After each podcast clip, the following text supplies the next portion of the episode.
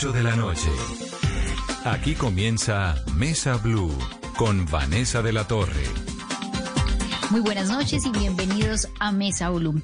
Esta mañana fue un día en el que se recobra la esperanza y el optimismo en medio de estos siete meses de pandemia. El país dio un paso muy importante en la búsqueda de soluciones para poder enfrentar el coronavirus.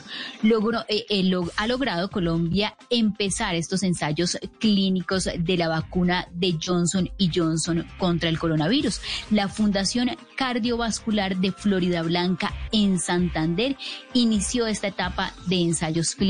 Recordemos que en septiembre se inició el reclutamiento de voluntarios, que en el caso de la Fundación Cardiovascular se presentaron más de 900 personas y fueron seleccionados 500 voluntarios para este estudio. Hoy en la Fundación Cardiovascular de Florida Blanca se aplicaron 18 dosis entre placebos y vacunas. Y la primera dosis se la aplicaron a Carlos Carreño de 55 años.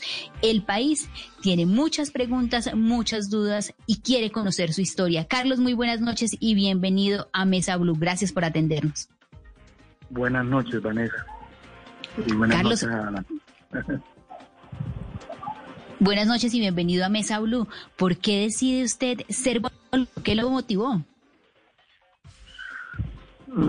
Bueno, el, motivo yo pienso que es, es esta, esta pandemia tan tremenda que está azotando todo el mundo y, y la necesidad que tenemos de que se supere esto. Entonces, ¿qué pasa? Yo no soy médico, no soy científico, no realmente estoy esperando desde hace siete meses paralizado acá en nuestro trabajo y, no hago nada y se ve la oportunidad de, pronto participar como voluntario. Yo vivo cerca de la fundación, entonces yo no me voy a inscribir. A ver si esa fue la motivación, esta incertidumbre en que estamos todos y, y uno no hacer nada, pues yo pues voy a tratar de hacer algo, al menos me voy, me voy de voluntario. Carlos, esos siete meses de incertidumbre en el que no solamente ha estado usted, sino todos los colombianos y el mundo entero paralizado por una pandemia. Eh, usted antes en, qué trabajaba, ¿por qué no ha podido volver, volver a, sus labores? Pues nosotros con mi esposa tenemos un negocio de, eventos, de matrimonios. Entonces eh, teníamos para este año todos los meses programados matrimonios y lógico, a partir de marzo Inclusive ese mismo fin de semana teníamos dos eventos y, se tuvieron que, cancelar, perdón, aplazar. Y, todos los otros quedaron, como los matrimonios se programan seis meses, inclusive hasta un año antes de, de, realizarlos. Entonces, pues toda esa programación quedó aplazada.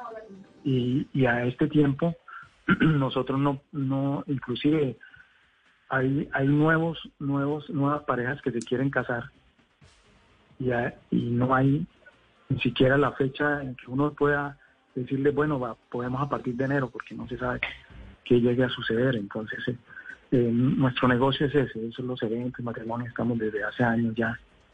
Y pues tenemos, tenemos poco experiencia en eso y eso es lo que realizamos y esa es la incertidumbre que todavía aquí se haya apertura en el, país o en el mundo. La programación de esos negocios tiene que ser por lo menos, por lo menos con tres meses, cuatro meses, porque nadie se casa de un día para otro.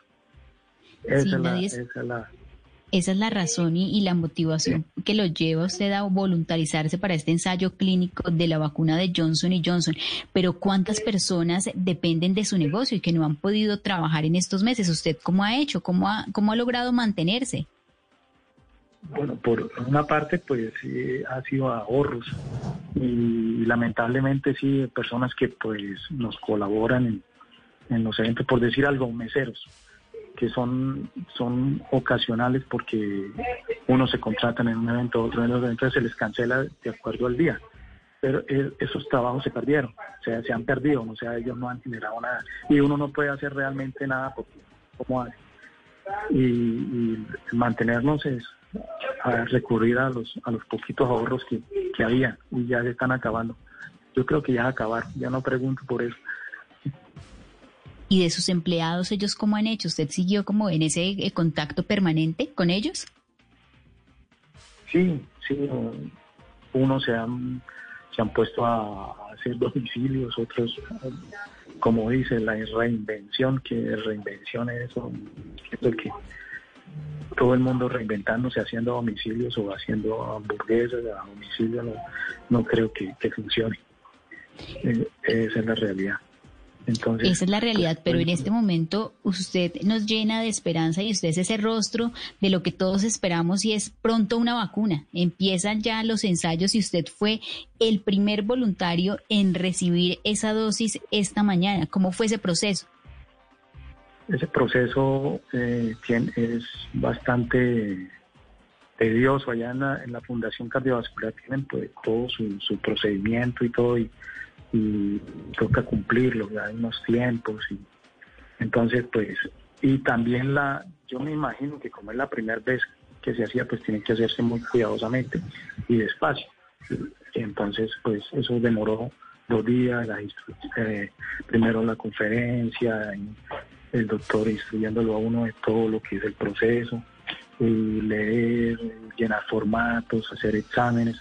Entonces ese procedimiento pues de pronto al principio es un poquito lento, pero, pero siempre no es igual que cualquier otra vacuna, aplicarla, ayer vengan, hagan cola y tomen.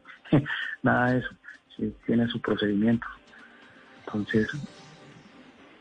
Y en ese momento de, de, todo este proceso que usted dice no, no es fácil, ¿en qué momento le dicen, Carlos, usted va a ser el primer voluntario en recibir esta, esta dosis de la vacuna?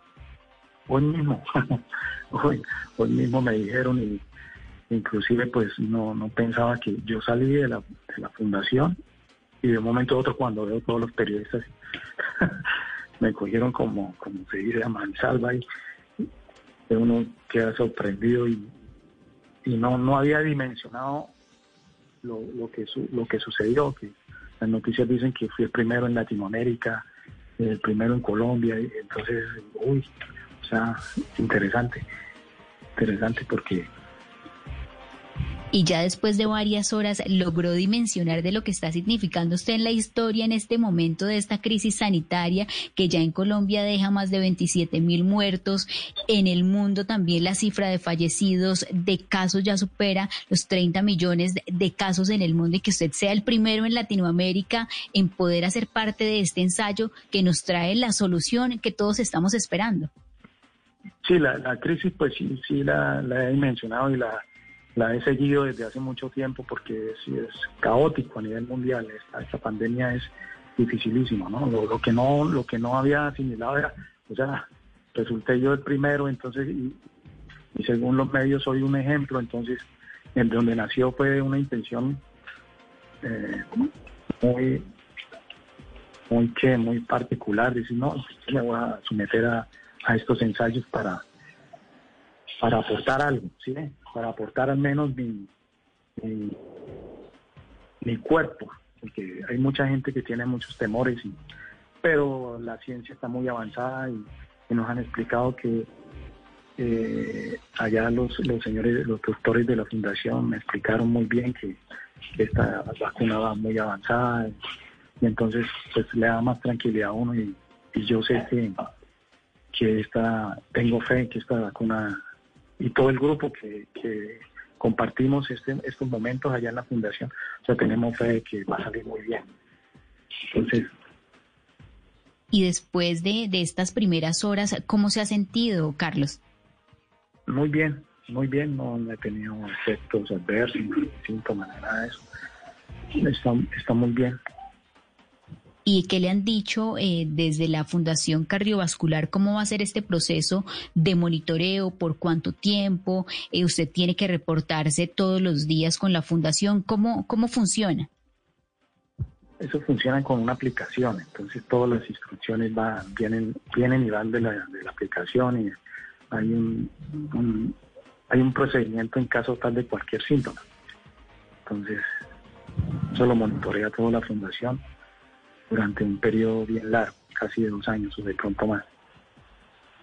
¿Y qué beneficios trae? ¿Y qué beneficios trae, por ejemplo, el que usted haya sido voluntario? ¿Qué le han dicho? Pues ojalá eh, pase todas las pruebas y, el beneficio, pienso yo, que sea la vacuna para, para que todos nos beneficiemos. ¿Y adicionalmente hay algún tipo de remuneración económica? No, no, no la hay. Cuando usted, Carlos, estaba llenando todos los formularios, haciendo todos los estudios previos, ¿en algún momento usted dijo, no, ya no, ya no quiero participar de, del ensayo? No, en ningún momento. Siempre llegué con la plena convicción de participar. En este tiempo de pandemia, en su familia o sus amigos, tuvo de cerca que vivir de pronto el caso de alguien que haya fallecido o que se haya contagiado? Aquí en, en donde yo vivo en Bucaramanga no, pero sí en otro en otro municipio. Sí, ¿quién se contagió? una persona que conocía se murió, se murió de, COVID. ¿Y supo esa persona cómo se contagió y cómo no, no logró como dar esa, esa batalla contra el coronavirus? Sí, yo supe todo y estoy, me sorprendió bastante, me impactó porque esa persona era muy joven, tenía como 40 años entonces, y estaba supuestamente bien, entonces eso es, difícil, difícil esta, pandemia como que no mide, no mide edad ni condiciones, entonces eso es lo tenebroso y eso es lo que eso es lo que la humanidad tenemos que superar. O sea, eh, lógico, yo, yo, me, yo sé que la humanidad ha tenido muchos problemas de pandemia a través de la historia y todo eso, pero, pero esta también la vamos a superar. Entonces, esta pandemia también la vamos a superar y, y, además con, con esa voluntad y con esa esperanza. Por ejemplo, hay oyentes que nos están escuchando y que sienten tienen la voluntad de, ser voluntarios, pero hay muchos temores. ¿Cuál es ese mensaje que usted podría, Carlos, hacerles como el primer voluntario en Colombia? Bueno, una de las cosas que, a mí me impactó fue saber que habían personas que andaban eh, a, través de todos estos tiempos han estado en contra de las vacunas, un ejemplo. Eh, es la vacuna de, de la poliomielitis. Inclusive hay gente que no cree en esas vacunas y, tienen cierta reacción porque por temor. Y, a pesar de, en este tiempo, después de que ya hay vacuna, ni siquiera son ensayos ni nada, ya hay vacuna y la gente sabe que se están presentando todavía problemas de poliomielitis, inclusive hay gente que, que las ve unos niños por ahí.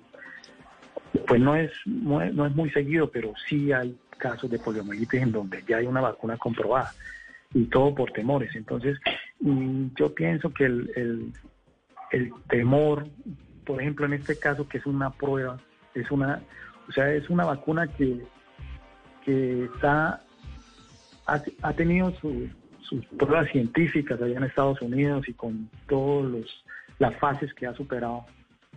Eh, no debe haber temor porque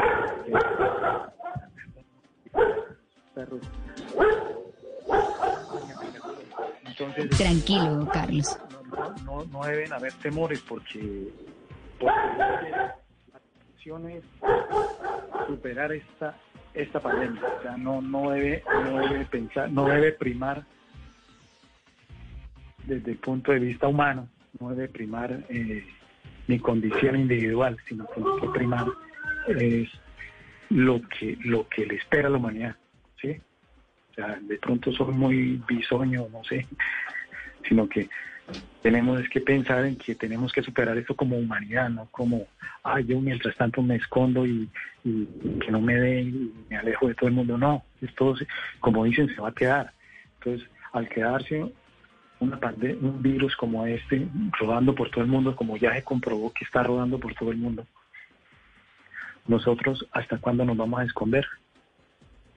Como frente a todos los problemas tenemos que enfrentarlos y si algunos tendremos que morirnos o algo, perdónenme la expresión, pues quedará algo en registro allá dentro de la dentro de la ciencia que dice a este le pasó esto entonces vamos a corregirlo pero podemos si, podemos corregir este error que cometimos, si, sucede, ¿no? Si llegara a, suceder, pues entonces el día de mañana van a haber personas que no se van a contagiar y, de, de, acuerdo a la condición de este señor, si los que tienen 55 años les pasa esto, ah bueno, pues entonces vamos a corregirlo. Y de eso se trata la ciencia y de también poner nuestro granito de arena y pensar en colectivo, en que con estos ensayos, con estos avances de la ciencia, es lo único que nos puede traer a recobrar esa vida cotidiana, esa normalidad en la que estaba, a la que estábamos acostumbrados, a podernos eh, volver a abrazar, a poder compartir con nuestra familia, con nuestros amigos. Sí, sí, claro. Y, y, y si no lo podemos hacer nosotros, pero nuestras nuestra descendencia lo podrá hacer. Entonces, eso es lo que se tiene que mirar, se tiene que mirar a futuro.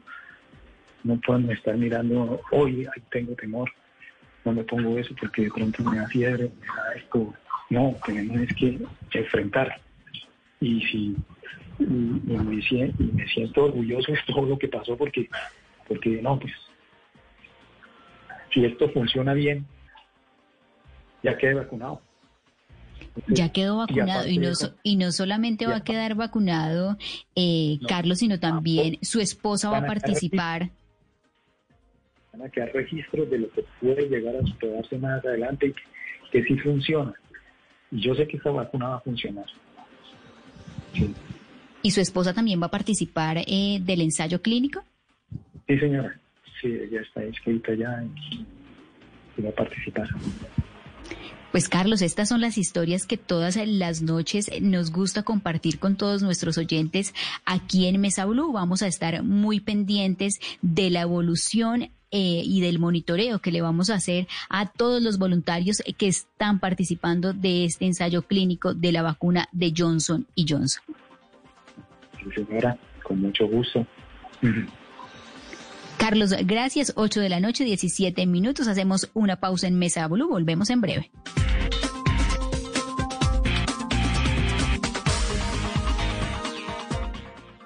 Este 9 de octubre, Colombia-Venezuela.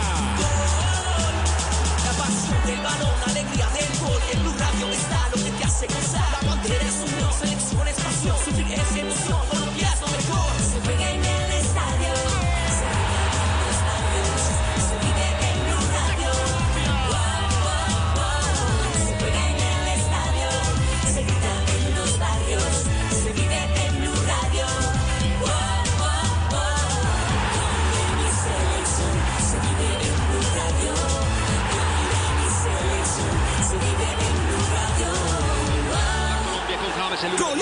Venezuela, en Blue Radio, con el mejor equipo deportivo de la radio y la televisión.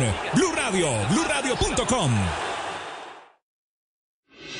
La noticia del momento en Blue Radio.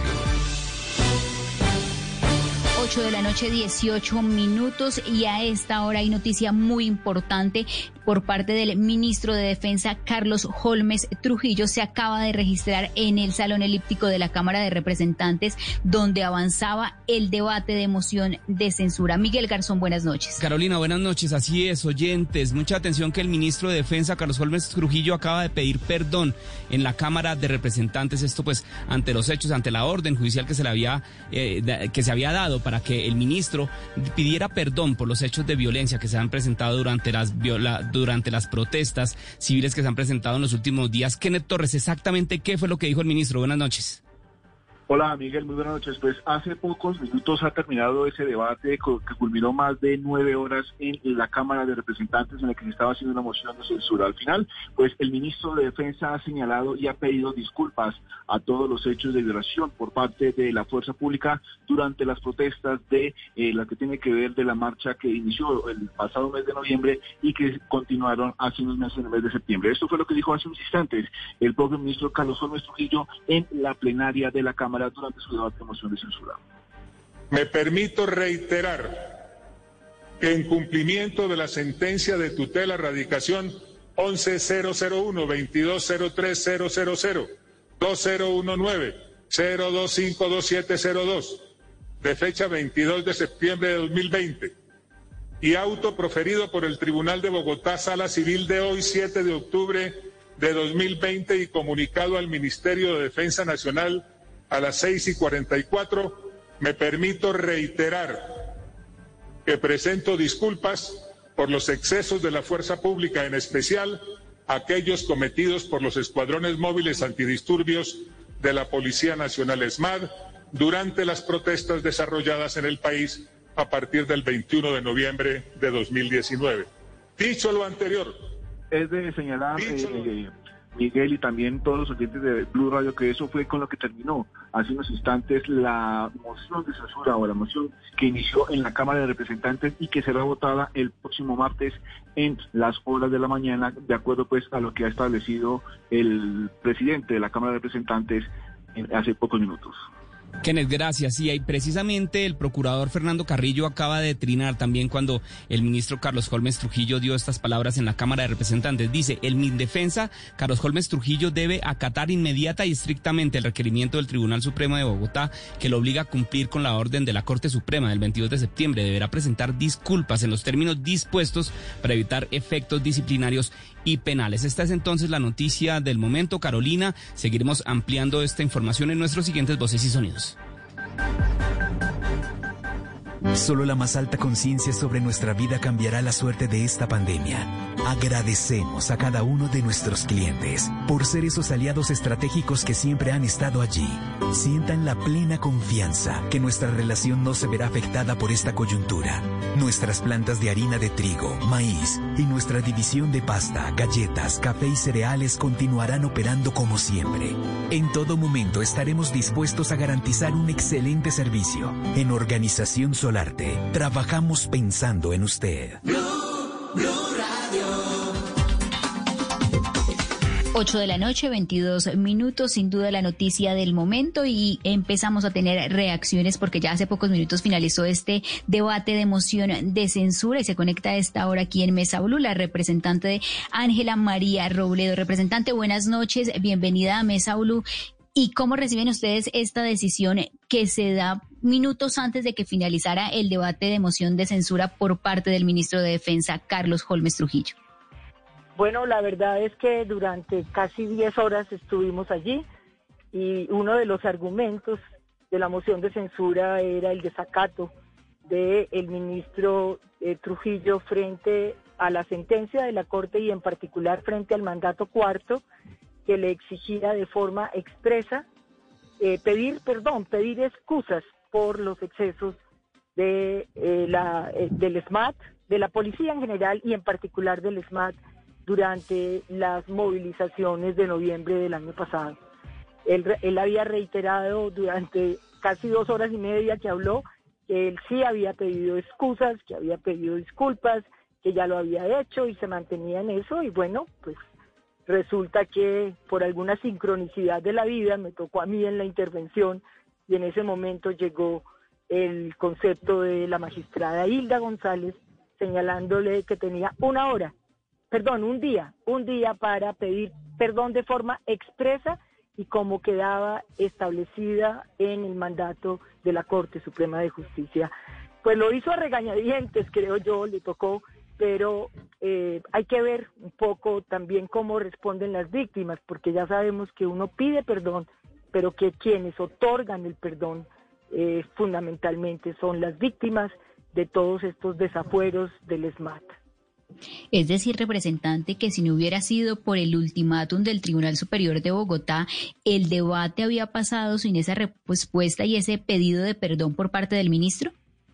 Sí, creo que sí, él se ratificó, pues como les digo, habló dos horas y media de lo divino y lo humano y realmente él no contestó a muchas de los, son tres las, las razones de la moción de censura a él, porque aclaramos que esto no es un debate contra, contra las Fuerzas Armadas de Colombia, sino contra él, eh, con un hombre que consideramos eh, tiene una ausencia absoluta en la conducción de una política de seguridad urbana para Colombia, que ha permitido que regrese de nuevo la guerra en Colombia, eh, que no ha sido claro en la conducción de estos hombres de las Fuerzas Armadas para que el orden público eh, transcurra en el marco de la, de la defensa y de los protocolos de cuidado de los derechos humanos. Y por supuesto este punto que es tan delicado, que es tan sagrado, diría yo, que es el perdón y que el, el ministro se negaba a reconocer que él sí había acatado el fallo, pues realmente, eh, como te digo de nuevo, eh, de forma expresa la magistrada González del Tribunal de Bogotá le señala que no lo había hecho de esa manera y que tenía que proceder porque o si no el que se dio a la cárcel era él. De esta manera, es quizá, eh, doctora Ángela María Robledo, ya se salva en algo eh, el cargo del ministro de Defensa. Él va a continuar porque va a decir, ya cumplí con lo que me estaban pidiendo y era este perdón, voy a continuar siendo ministro o debería dejar su cargo. Pues realmente eh, estos debates de moción de censura para, para la oposición, bueno, y para los eh, amigos del Partido Liberal, algunos de ellos que nos acompañaron, pues son difíciles, ¿cierto? Lograr una moción de censura en términos jurídicos y en términos legales, como lo establece la ley quinta en el Congreso, es difícil, pero uno apela en una situación como estas eh, a, un deber ético, a lo que significa ser eh, servidor público, a lo que significa para Carlos Holmes Trujillo eh, conducir una de las fuerzas armadas más grandes del continente, más poderosas, que fueron respetadas durante mucho tiempo y que eh, bajo su conducción han entrado en un total desprestigio. Y eso hay que recuperarlo y eso hay que protegerlo porque necesitamos confiar, confiar en las Fuerzas Armadas de Colombia. Ese es un precepto de la Constitución, el monopolio de la fuerza en el marco de la seguridad, por supuesto, pero de la protección de los derechos humanos. ¿Y qué está pasando en Colombia con los ministros de defensa? Si miramos hace un año, estábamos en las mismas circunstancias cuando estaba al frente el ministro Guillermo Botero. ¿Qué está pasando? ¿Por qué está como tan desarticulado con el sentir y con lo que está pasando en los territorios, con estos excesos por parte de la fuerza pública que hemos visto desde el año pasado y este año en las últimas semanas? Bueno, las figuras de los, de los ministros de defensa son difíciles, ¿cierto? Dentro de las democracias, porque, porque eh, les toca hacer eh, un ejercicio de uso de la fuerza que es difícil, es complicado y en un país en guerra como ha sido eh, nuestro país es difícil la tarea. Pero me parece a mí que de tiempo atrás venía una tendencia dentro de las fuerzas Armadas de Colombia, incluso de, algunos de sus ministros, eh, de cumplir esa tarea en el marco ya no de la doctrina del enemigo interno, que fue tan propia de eh, las dictaduras del Cono Sur, por ejemplo, o de lo que significó el movimiento de los contras en Centroamérica, eh, para hacer un ejercicio de tránsito de la guerra a la paz. Y eso, por supuesto, es una tarea larga, pero se encuentran con un gobierno que quiere hacer trizas los acuerdos de paz, eso es innegable, eh, que poco a poco ha ido horadando ese compromiso eh, que se adquirió para cumplir el artículo 22 de la Constitución y dos ministros, eh, pues bueno, el ministro Otero, pues un hombre de gremio que apoyó de manera pues indiscutible a Iván Duque, pero que no tenía ninguna experiencia y en esto hay que tener conocimiento y el y, el ministro pues primero canciller y, candidato no porque desde hace muchos años Colmes Trujillo tiene aspiraciones presidenciales que son lícitas pero que le están haciendo mucho daño a, la fuerza pública eh, en Colombia cierto eh, pues hoy recordaba una frase de de Restrepo del 57 el 58 que decía que se llega al servicio público a cumplir los fines del Estado y no a proteger intereses particulares o de un partido. Yo creo que en eso Holmes Trujillo se ha equivocado y por eso hoy le dijimos, renuncie, ministro, usted le está haciendo mucho daño a las Fuerzas eh, Armadas en Colombia y necesitamos unas Fuerzas Armadas sólidas, democráticas, que cuidan, que cuiden y protejan la vida. Representante, en esas más de dos horas de intervención, ¿ustedes vieron un ministro de Defensa o un candidato presidencial? Yo creo que más, él, él hace mucho tiempo eh, funge como candidato presidencial. Eh, realmente él habló, de, como te digo, de lo divino y lo humano. Yo creo que también en algunas de nuestras intervenciones, siendo un poco autocríticas, que también hay que hacerlo, pues se trajeron a colación asuntos que no tienen que ver con la moción de censura, porque en la ley quinta está claramente reglamentado en qué consiste la moción de censura, pero se aprovechó para hablar de muchas cosas y entonces él se paseó por muchas problemáticas del país. Pero eh, lo que lo que no ha hecho Holmes Trujillo ni en Senado ni en Cámara cuando lo hemos citado a los debates es responder exactamente qué está pasando al interior de las Fuerzas Armadas, porque lo más grave de todo es que él termina diciendo la responsabilidad es individual. Y ya hemos visto cientos de policías y cientos de soldados de, o de coroneles o de tenientes que por alguna falta de claridad en quienes conducen las fuerzas aéreas, las la Fuerza Aérea, la Fuerza Naval, el Ejército, la Policía, terminan abandonados y prácticamente actuando como chivos expiatorios de una ausencia de conducción y de liderazgo en el marco de, en este caso, de un ministro que tiene una de las responsabilidades más importantes en Colombia, que es proteger la vida. Representante, 8 de la noche, 32 minutos. Gracias por acompañarnos aquí en Mesa Blue. Bueno, a ustedes muchas gracias y buena noche. Hacemos una pausa y volvemos en breve.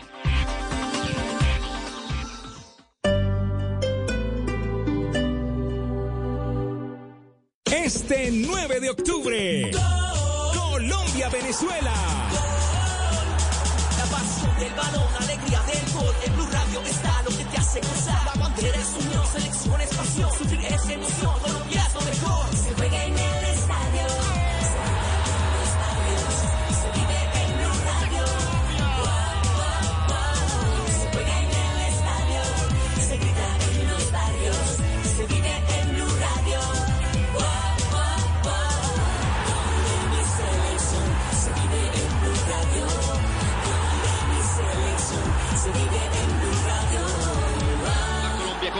Colombia-Venezuela en Blue Radio, con el mejor equipo deportivo de la radio y la televisión. Blue Radio, bluradio.com. Estás escuchando Blue Radio y bluradio.com.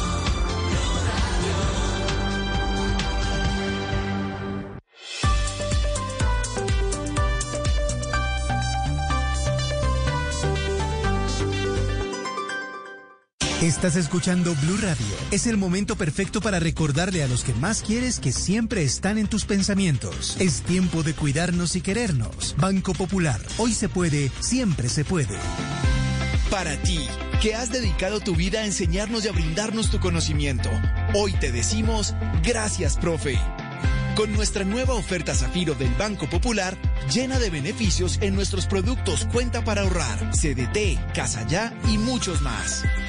Gracias, porque cada día nos enseñas que hoy se puede, siempre se puede. Banco Popular. Somos Grupo Aval.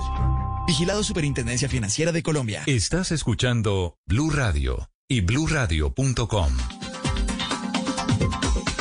8 de la noche, 34 minutos. Las cifras de COVID-19 en Colombia se reportaron hoy en este nuevo informe 7.875 nuevos casos, personas fallecidas 163. La cifra total ya llega a 27.180, pruebas procesadas 37.552. De los nuevos casos en Bogotá se reportan 2.286, en el departamento de Antioquia 1.080, en el Valle del Cauca 551, en Cundinamarca 415, en Santander 362 en el Quindío 296. De las 163 personas fallecidas en Bogotá, 40, en Antioquia 19, en el Valle del Cauca 16 y en el departamento del Huila. Varias noticias hoy en Colombia frente al coronavirus. Ha dicho el ministro de Salud Fernando Ruiz que el país también va a empezar a hacer un estudio con el INVIMA de nuevos medicamentos para poder enfrentar el COVID-19. Y a esta hora se conecta en Mesa Blue la doctora Claudia Vaca, que es farmacoepidemióloga, profesora e investigadora de la Universidad Nacional. También es directora del Centro de Pensamiento de Medicamentos, Información y Poder. Doctora Vaca, buenas noches y bienvenida a Mesa Blue. Muy buenas noches, un placer acompañarlos. Gracias siempre por acompañarnos aquí en Mesa Blue. Hablamos hace un par de meses cuando ya se empezaba a esbozar esta idea de que Colombia participara de los ensayos clínicos para la vacuna del COVID-19 y hoy ya vimos eh, una luz de esperanza en medio de tanta incertidumbre y todos anhelando ya una fecha de, de que esté la vacuna. ¿Cómo podemos recibir ya este inicio de esta fase de ensayos clínicos en el país? Es una buena noticia que Colombia participe de la investigación clínica, pero debemos tomar esa noticia en, lo, en, el, en la perspectiva que corresponde. ¿Eso qué quiere decir? Que estemos en la investigación, simplemente que estamos participando de un experimento, de muchos otros experimentos que se están haciendo en el planeta sobre la vacuna. Y solamente cuando termine de completarse el análisis de los datos de este experimento con humanos que estamos haciendo con voluntarios eh, del país, pues podremos saber si evidentemente la vacuna es efectiva, si es segura y si podemos con tranquilidad aprobarla para poder usarla en un nivel más amplio de la población. ¿Cómo funcionan, eh, doctora Vaca, estos ensayos o estos experimentos? La gente tiene muchas dudas y muchas preguntas porque pues sí, llena de esperanza ver que ya un primer colombiano y que se va a hacer en diferentes ciudades del país, pero ¿cómo funciona? ¿Cómo se hacen? El, el experimento clínico, los experimentos de este tipo eh, son muy importantes para conocer eh, el, verdadero efecto basado en, digamos, en criterios científicos, el verdadero efecto de, un, de una vacuna o de un medicamento. Funciona garantizando que em, las personas que participan, por un lado, conocen con suficiencia, digamos, los principios éticos eh, y con suficiente información, plenamente informados, saben que están participando de un ensayo en el cual ellos no van a saber si están recibiendo la vacuna activa o un placebo, es decir, una, una aplicación de una inyección que no contiene el producto que se está ensayando. Y, eh, ¿Y por qué no lo van a saber? Porque se hace al azar. No es el investigador o el médico tratante el que determina qué, qué tipo de si es la vacuna o el, o el placebo el que va a recibir, sino el azar se asigna aleatoriamente. Eso que permite que eh, no nos dejemos tentar por el sesgo de la, de la información del desempeño de ese medicamento sobre el paciente. Simplemente observar sin saber qué producto está consumiendo el paciente al final saber si evidentemente el grupo que recibió la vacuna activa realmente está mejorando en su desempeño. Eh, ¿Por qué hacemos esos experimentos con ese criterio? Eh, por dos razones. La primera tiene que ver con que em, se garantice que la diferencia entre los dos grupos se debe evidentemente al medicamento o la vacuna que se está ensayando y no a ninguna otra razón, a ninguna otra variable. Y por el otro lado permite que eh, se eliminen, eh, eh, algún investigador en algún momento decía que nos dejemos tentar por nuestro propio deseo de que, de que el medicamento o la vacuna sirva y que de una manera tranquila, objetiva, conozcamos cuál es la diferencia entre eh, usar eh, la vacuna o eh, simplemente seguir con las medidas clásicas que estamos utilizando. Esa es la razón de los experimentos y los voluntarios que están participando en el país están, digamos, em, haciendo un trabajo generoso por la ciencia y para garantizar que tengamos una vacuna efectiva, si es que así se demuestra. Y frente a ese monitoreo también al que se tienen que someter en los pacientes, nos lo contaba hace unos minutos Carlos Carreño, que fue el primer voluntario en Colombia, es más o menos de dos años. ¿Por qué es tan largo ese seguimiento al paciente que recibe la vacuna en, en el marco de un ensayo clínico? Pues en este caso, particularmente en la, en la vacuna que se está ensayando, que, es la de Janssen, eh, se tiene que evaluar no solamente que la persona no vaya a contagiarse, las personas que, que están en el ensayo y que están recibiendo la vacuna o el placebo, no vayan a contagiarse y desarrollar síntomas, sino sobre todo que no vayan a tener hospitalizaciones, complicaciones eh, en la hospitalización o eh, alargamientos en la estancia hospitalaria. Eso es parte de lo que nosotros denominamos los desenlaces a evaluar. Nos interesa sobre todo que las personas no terminen hospitalizadas. Y si estas personas al vacunarse, eh, sea con placebo o sea con la vacuna activa, eh, se demuestra una diferencia real entre eh, la disminución de las hospitalizaciones, las complicaciones o la muerte, pudiéramos con tranquilidad saber si evidentemente la vacuna sirvió. Pero el problema es que cuando uno usa vacunas o medicamentos, no solamente está evaluando este, este desenlace asociado a las complicaciones de la enfermedad, sino también los eventos adversos. Cualquier vacuna eh, puede producir eventos adversos. Algunos son leves, que ya conocemos, fiebre, irritación en el sitio de aplicación de la vacuna, un poco de malestar en los días siguientes a la aplicación, pero eh, debido a los, a los diseños, a las tecnologías que se usan, que es importante descartar que otras complicaciones neurológicas, musculares o de otro tipo que son muy poco frecuentes eh, o que son a largo plazo eh, puedan ser descartadas. Entonces, por eso se hacen seguimientos no solamente a dos años, en, una, en un momento normal de investigación, eh, sin estar tan agobiados por la pandemia y por las complicaciones del COVID-19, una vacuna perfectamente puede durar cinco o seis años en el seguimiento. Nosotros lo vamos a reducir a dos años, eh, lo cual va a querer decir que vamos a evaluar qué tanto esa vacuna es segura y efectiva en el largo plazo para proteger el contagio. También se trata de mirar si no se requieren más dosis, si esa inmunidad dura en el tiempo eh, sino también que eh, no vamos a tener ninguna complicación a futuro por los eventos adversos. Esa es la razón por la cual se hace ese seguimiento a largo plazo. Ese seguimiento, sin duda, pues dos de los criterios claves son seguridad y eficacia de la vacuna. Después de esta fase de desenlace, frente a lo que usted nos contaba, doctora Vaca, eh, el análisis y los resultados, ¿cómo se hace? ¿Cómo se recoge esa información, por ejemplo, de todo el seguimiento que se le hace a cada uno de los voluntarios? Eh, lo interesante de un ensayo clínico justamente es que se hace un seguimiento súper estrecho uno a uno a las personas.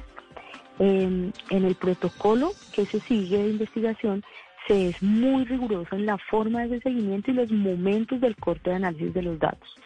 Eh, en, el protocolo debe decir en qué momento se va a analizar. No es un, no es, eh, no, debe ser, digamos, eh, voluntarioso, sino es, se dice, vamos a hacer un análisis al tercer mes, al año, al año y medio o a, los, dos años. Y esa evaluación de los datos lo hace un comité independiente que no debiera eh, ser de las personas que diseñaron el protocolo. Otras personas analizan los datos eh, y en ese momento se sabe quiénes tenían el placebo y quiénes tenían la vacuna. Y revisan con toda la objetividad las diferencias en esos desenlaces que acabamos de hablar, hospitalización, contagio, eh, síntomas, eh, eh, estancia hospitalaria, cuántos días duran en la estancia o, si no tuvieron hospitalización, etcétera. y se hace en diferentes momentos para que se pueda determinar si hay una diferencia estadística entre los dos grupos, una diferencia que merezca la pena y además desde el punto de vista clínico, es decir, que evidentemente haya una mejoría entre los pacientes que recibieron la vacuna versus los que recibieron el placebo.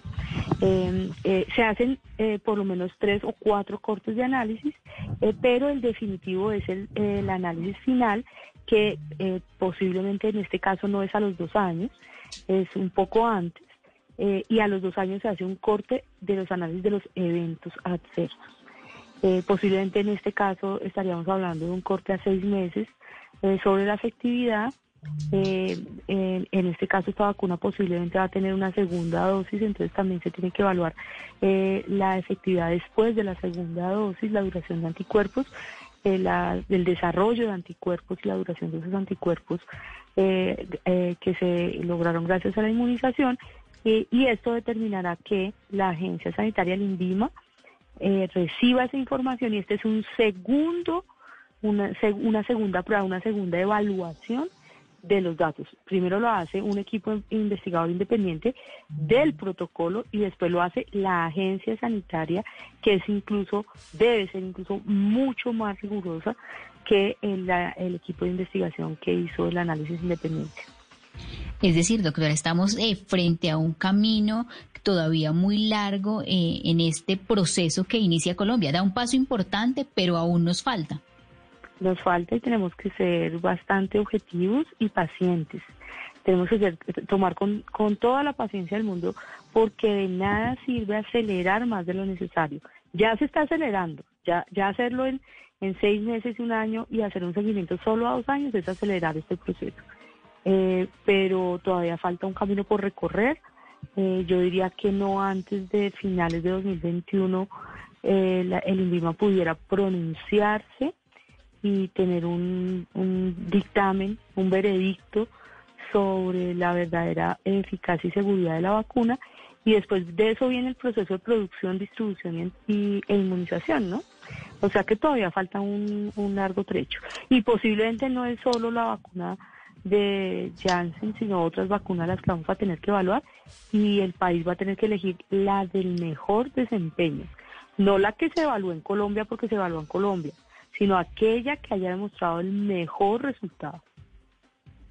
Y frente a lo que se ha venido adelantando en estos ensayos clínicos, doctora Vaca, ¿usted es op- optimista de cuándo vamos a iniciar ya la fase de vacunación contra el COVID-19 en Colombia?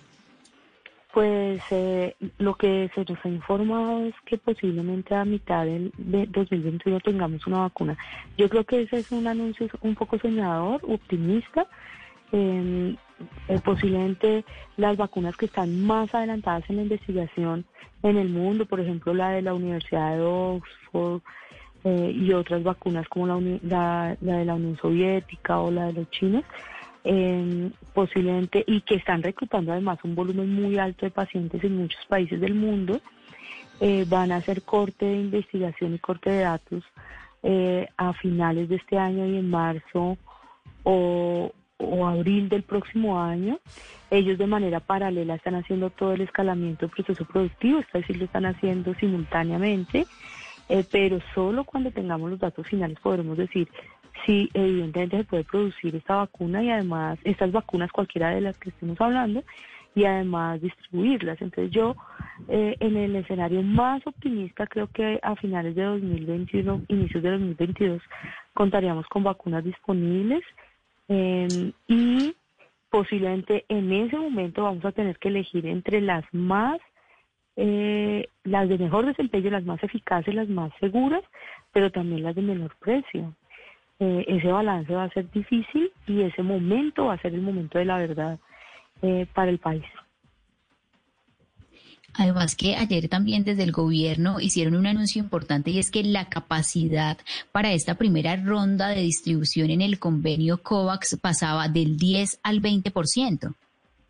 Fue una buena decisión del gobierno nacional, a mi juicio, que hiciera un compromiso con este acuerdo multilateral con la Organización Mundial de la Salud de no solo eh, apropiar o, o negociar por anticipado el 10% de las dosis requeridas, sino duplicarlo porque eso le permite a Colombia eh, que en el momento en que cualquiera de esas vacunas que se está evaluando esté disponible, eh, tener una mayor cantidad de dosis para la población prioritaria que posiblemente va a ser, van a ser los trabajadores de la salud y alguna proporción de los pacientes mayores de 65 años con comorbilidades. Es- fue una decisión que me parece acertada, pero acordémonos que eh, estamos hablando del 20% de la meta de vacunación. ¿Qué vamos a hacer para conseguir el otro 80%? Eh, ¿Qué vacunas van a estar en la prioridad? Eh, ¿Con qué criterios vamos a, priorizar esas vacunas? Es la pregunta del millón. Del millón. Y frente a eso, el gobierno y ustedes que han estado como tan al frente de todas las investigaciones y de este tema, ¿cuál va a ser el escenario? ¿De qué manera el gobierno se está preparando? Pues parece que se está combinando esta estrategia multilateral en la cual hay por lo menos eh, dos vacunas que se están avanzando muy rápido. Una de ellas es la de la Universidad de Oxford, que tiene acuerdos de producción para América Latina y posiblemente van a estar muy rápido disponibles. Tal vez ese es el anuncio optimista del ministro para mitad del próximo año. Yo creo que va a ser un poco más allá del, mitad de año, eh, posiblemente en 2022 incluso. Eh, y después vienen eh, otro grupo de vacunas eh, que están incorporadas en, el acuerdo COVAX de, la Organización Mundial de la Salud. Son siete vacunas que están todavía en desarrollo y en investigación, más otras que no están en ese pool, en ese grupo de vacunas. las vacunas de Estados Unidos y algunas vacunas europeas y asiáticas, las que acabo de mencionar, eh, y en ese escenario Colombia parece ser que está haciendo acercamientos bilaterales.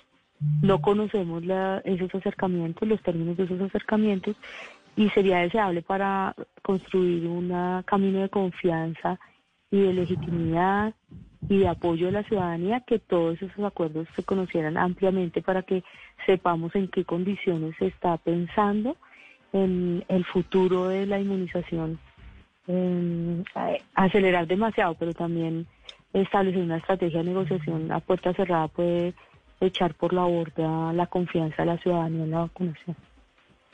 y que además eh, también nos lo decía doctora Vaca hace un par de meses que se está manejando como con mucha confidencialidad y con pocos detalles para que el país conozca de qué manera pues vamos a estar enfrentando este nuevo plan de vacunación contra el COVID.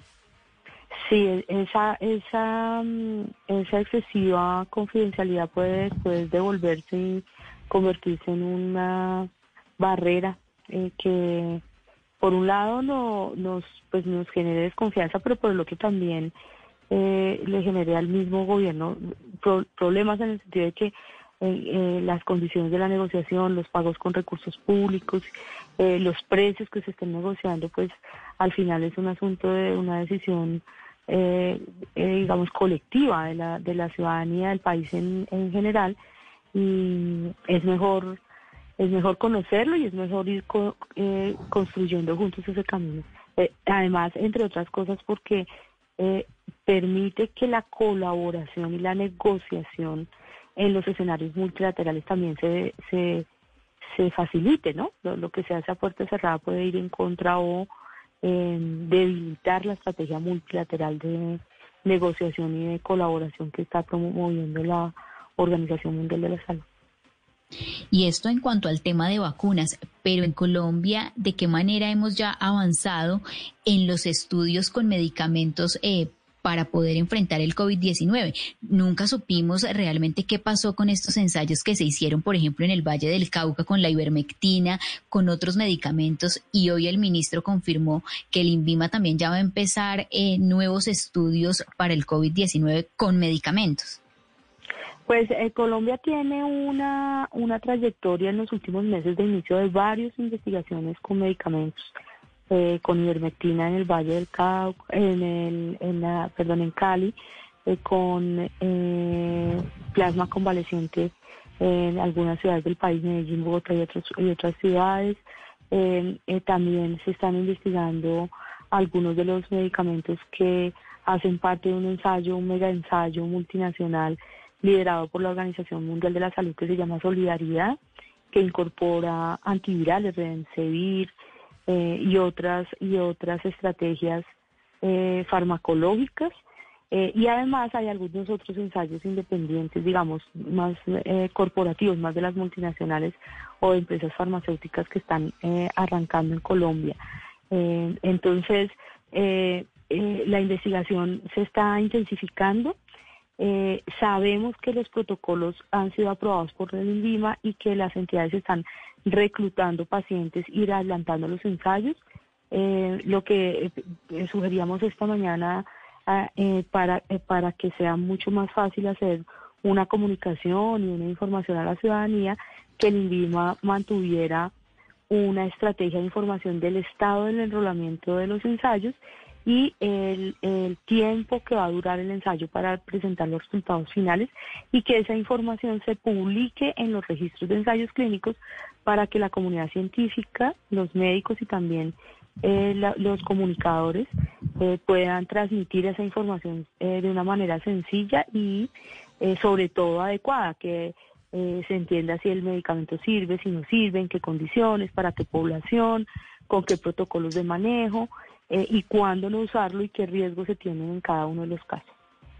No, y además también como mayor difusión hacia los colombianos que quieran participar de estos ensayos, no solamente como voluntarios para la vacuna, sino también para las investigaciones con medicamentos. Eso es muy importante. El, el distrito capital ha hecho campañas grandes para que las personas que han sido diagnosticadas con COVID-19 y se han recuperado puedan donar plasma para facilitar el, el enrolamiento de personas en el ensayo clínico de plasma convaleciente que está adelantando el Instituto Distrital de Biotecnología y la Universidad de Rosario, por ejemplo.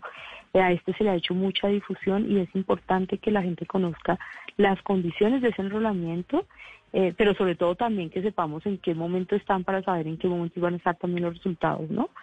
Eh, la Universidad Nacional también está adelantando con varias instituciones a nivel nacional un ensayo clínico financiado con recursos públicos del Ministerio de Ciencia y Tecnología, eh, en el cual se están estudiando algunos de los tratamientos experimentales que se están evaluando en otros lugares del mundo, como colchicina, eh, algunos antivirales, eh, antirretrovirales que se usan en VIH se están probando en COVID-19 y la Universidad Nacional los ha incorporado en su investigación y algunos medicamentos que se utilizan para el colesterol, para el, para el manejo del colesterol, como la rosuvastatina, está incorporado en ese protocolo. Entonces, estas cosas no se conocen. Nosotros hemos hecho un rastreo de la investigación que se está haciendo en Colombia y estamos por lo menos eh, adelantando unos 80 ensayos clínicos en el país en temas de COVID-19 y sería deseable que todos conozcamos con qué medicamentos cómo son las condiciones del enrolamiento y en qué momento los resultados van a estar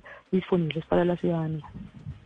Pues y todos esperamos y confiamos en que sean resultados favorables eh, tanto los ensayos clínicos con medicamentos, con las pruebas de la vacuna de Johnson y Johnson, pero todo con prudencia y sin correr, sino buscando seguridad y eficacia. Doctora Claudio Vaca, gracias por acompañarnos aquí en Mesa Blue. Muchas gracias a ustedes por, por invitar. Ustedes, gracias. 8 de la noche, 57 minutos. Feliz noche y nos vemos la próxima semana en Mesa Blue. El mundo nos está dando una oportunidad para transformarnos, evolucionar la forma de trabajar, de compartir y hasta de celebrar. Con valentía enfrentaremos la realidad de una forma diferente, porque transformarse es la nueva alternativa. Blue Radio.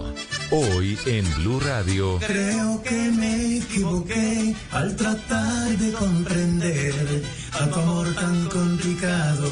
¿Qué problema me ha causado tu querer? Hola, ¿qué tal amigos? Les habla el Cerrito Negro y les quiero invitar para que pasemos una buena noche con buenas conversaciones y buena música en Bla Bla Blue. Los espero. Bla Bla Blue.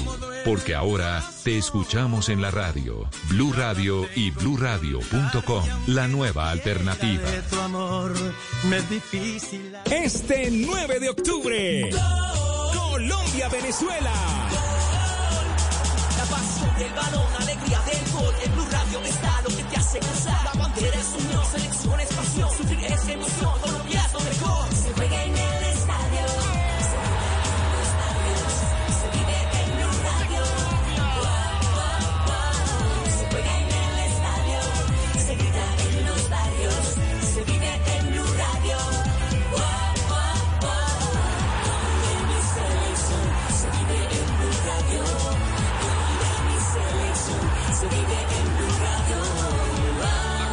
Colombia-Venezuela en Blue Radio, con el mejor equipo deportivo de la radio y la televisión.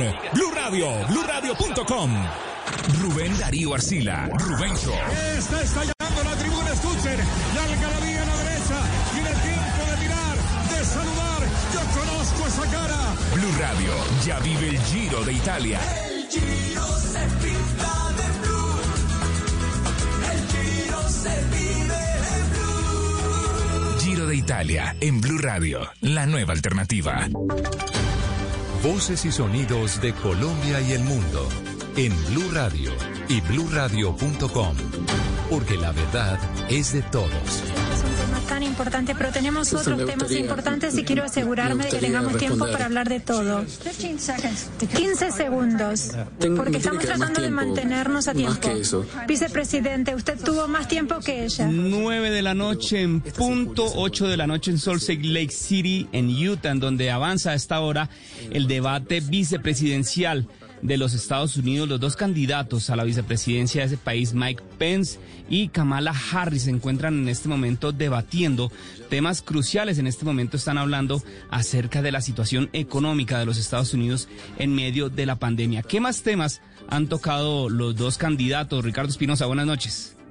Así es, a las 9.05 hora del este arrancó este único debate vicepresidencial entre Mike Pence y Kamala Harris, esta vez sentados con láminas transparentes de plastic glass por medida de seguridad en sus divisiones sin saludarse de mano. Comenzó la dinámica en estas intervenciones de dos minutos por tema y derecho a réplicas por cada parte. Se ha respetado el tiempo y se han dado pocas confrontaciones. El primer tema fue el COVID-19, donde la candidata demócrata ha criticado con firmeza el fracaso de la administración Trump por no haber informado a tiempo a la gente sobre la gravedad de la pandemia. El vicepresidente Pence, por su parte, ha asegurado que la fuerza contra el virus de China se ejecutó a tiempo, cerrando las fronteras a los viajeros de ese país. Pidió a la senadora Harris que no menoscabe la promesa del presidente que habrá una vacuna contra el COVID antes de fin de año y que no es una herramienta política. Los otros dos temas han sido el papel y la capacidad como vicepresidentes para suplir al mandatario porque son de avanzada edad. Ambos superan los 70 años. La economía del país y el cambio climático, otros dos temas que vienen en la agenda, que hacen parte de este cara a cara que se cumple en la Universidad de Utah. La moderadora es la periodista de USA Today, Susan Page. Querría que su estado prohibiera todos los abortos. Tiene dos minutos. Gracias por la pregunta.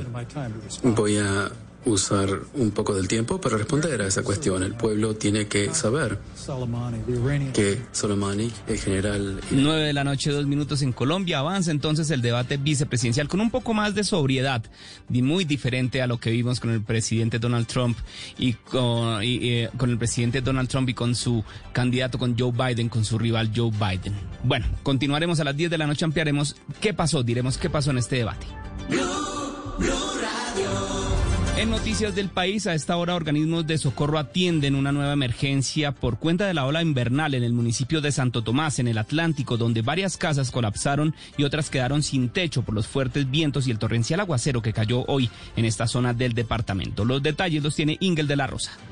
El nuevo vendaval que azotó al Atlántico derribó a su paso cuatro viviendas y destechó otras 90 casas en los barrios Roble Amarillo, La Arenosa y 7 de agosto del municipio de Santo Tomás, donde los organismos de socorro continúan adelantando el censo para precisar el número de damnificados y proceder con su reubicación y entrega de ayudas humanitarias. Así lo informó José Sánchez, el ex vocero de la Defensa Civil en el departamento. Cuatro casas aproximadamente inhabitables ya, ya se están buscando refugio para las familias que quedaron damnificadas, alrededor de unas 90 casas aproximadamente desentechadas por los fuertes vientos. Aunque el huracán Delta se ha ido alejando del mar Caribe colombiano, el IDEAM mantiene la alerta por el posible incremento de lluvias, viento y oleaje que podría provocar el coletazo de este fenómeno en la región. Por esta misma alerta, los pescadores se abstendrán de realizar faenas durante las próximas 48 horas para evitar riesgos en alta mar.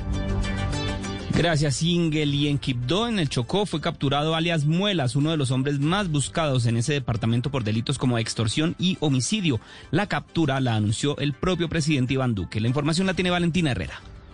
El presidente de la República, Iván Duque, confirmó a través de su cuenta de Twitter la captura en el corregimiento de San Rafael de Negua, en Quibdó, de Juan Carlos Córdoba Quejada, alias Muelas, presunto miembro del grupo legal Los Mexicanos y uno de los cinco más buscados en Chocó. Por alias Muelas, las autoridades ofrecían hasta 5 millones de pesos de recompensa para quien ayudara a encontrarlo. Y según la séptima división del ejército, la orden de captura en contra de este hombre fue emitida por los delitos de extorsión agravada y concierto para delinquir. Sin embargo, también se investiga su presunta vinculación a varios homicidios en ese departamento y la cercanía con la guerrilla del ELN para coordinar delitos. En la detención de este hombre también participó la Armada Nacional, el